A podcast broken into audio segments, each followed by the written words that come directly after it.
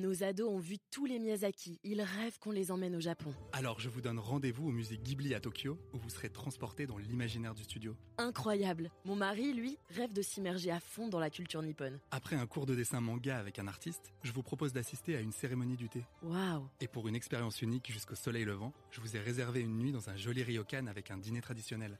Je nous y vois déjà. Avec Marco Vasco, ne rêvez plus, vivez votre voyage l'esprit libre. Au rendez-vous sur marcovasco.fr pour imaginer votre prochain voyage sur mesure.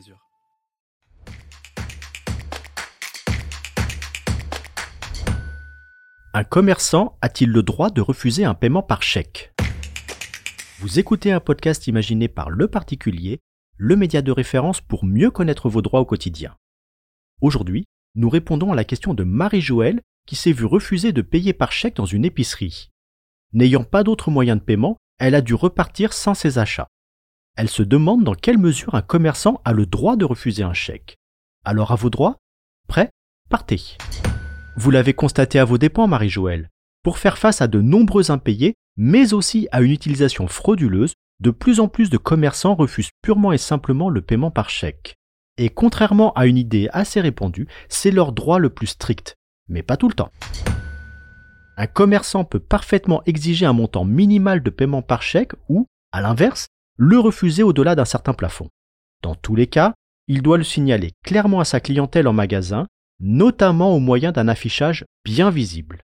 Un affichage qui peut comporter une mention telle que la maison n'accepte pas les chèques, ou alors le paiement par chèque est accepté à partir de tant d'euros, ou encore le paiement par chèque est accepté jusqu'à tant d'euros.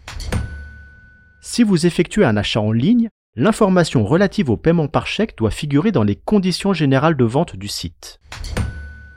La situation est différente si le commerçant est adhérent d'un centre de gestion agréé.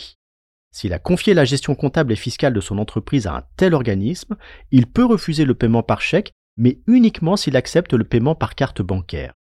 Sinon, il peut refuser un chèque uniquement dans trois cas précis.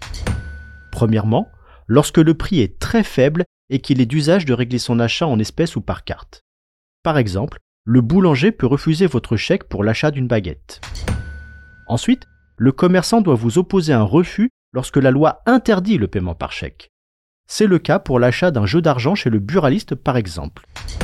Enfin, votre chèque peut être refusé lorsque les frais d'encaissement sont très élevés par rapport à son montant. C'est le cas d'un chèque de faible valeur tiré d'une banque étrangère par exemple. C'est bien triste Marie-Joëlle, mais à cause de chèques sans provision, vous voilà sans provision malgré votre chèque. Je suis Arnaud Saugera, journaliste au particulier. Merci d'avoir écouté cet épisode. Si ce podcast vous intéresse, vous pouvez également retrouver toute l'actualité patrimoniale sur notre site leparticulier.lefigaro.fr.